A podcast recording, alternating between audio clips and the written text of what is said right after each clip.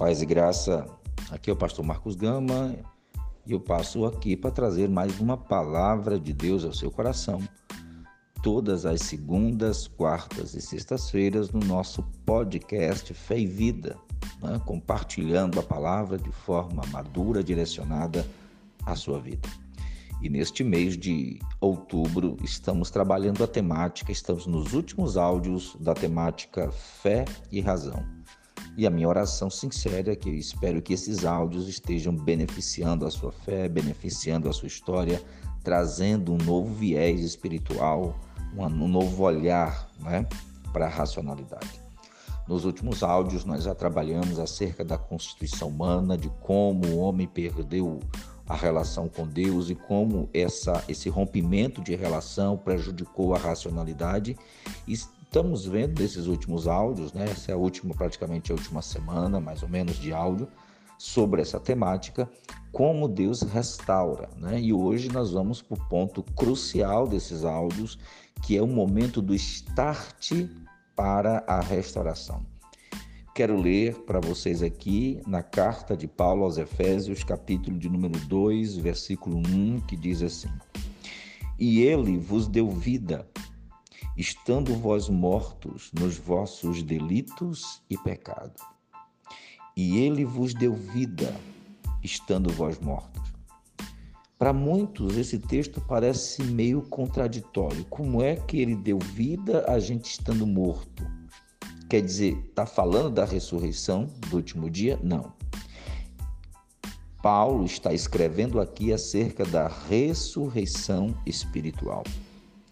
Segundo as Escrituras, nós temos três tipos de morte: a morte física, que todas as pessoas passam, a morte espiritual, que é esse desligamento de Deus no qual Adão passou, né? o rompimento de relacionamento espiritual entre Deus e o homem, e a morte eterna, que é para aqueles que, que morrem fisicamente estando já mortos espiritualmente. Então, na, no reino espiritual, você chega lá morto também. E aí, eternamente, você está separado, morto para Deus.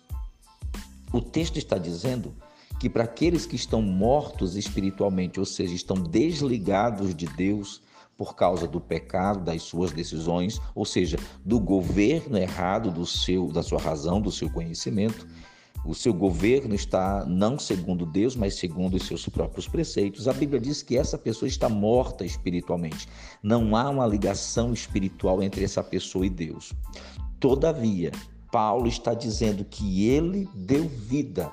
É como se o Senhor Deus ressuscitasse espiritualmente essa pessoa e reatasse a ligação dessa pessoa com Deus, e a partir de então quando essa espiritualidade está restaurada, esta pessoa que vivia na demanda humana, da demanda, demanda humana, que vivia sobre o seu próprio governo, sobre os seus próprios princípios, sobre a sua própria vontade, a partir de então, ele começa a viver segundo a vontade de Deus, segundo os princípios de Deus, segundo a administração e o governo do Espírito Santo que passa a morar em você.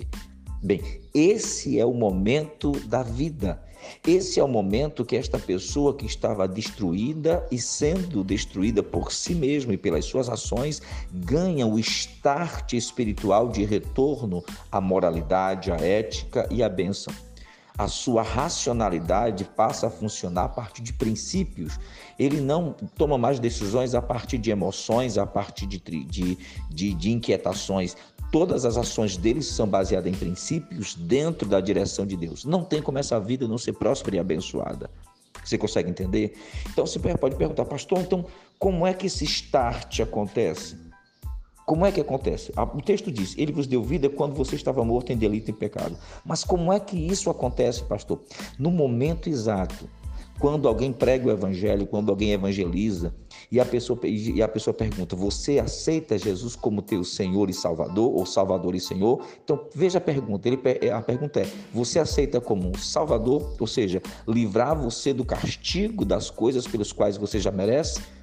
O pecado que você cometeu já merece castigo, mas você quer um Salvador? A pessoa diz sim. A segunda palavra é: você quer um senhor, ou seja, um administrador, um governador da sua vida? Sim.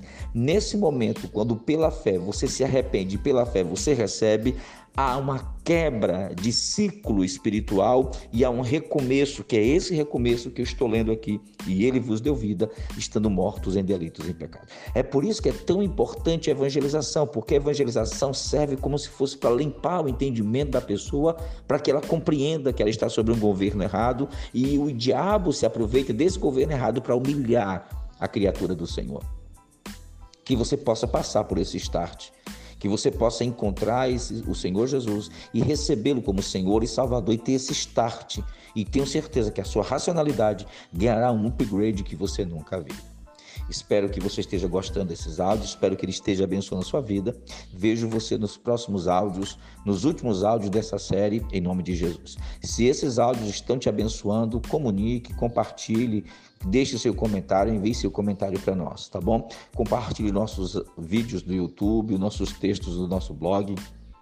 Siga-nos nas redes sociais e abençoe esse ministério, tá? Ore por nós, é, é, adquire nosso material, nossos e-books, os nossos cursos, porque assim você nos ajuda a continuar a nossa missão de evangelismo via as redes sociais, de pregação do evangelho, de compartilhamento de vida e esperança. Ok? Deus abençoe a todos poderosamente em nome de Cristo. Amém.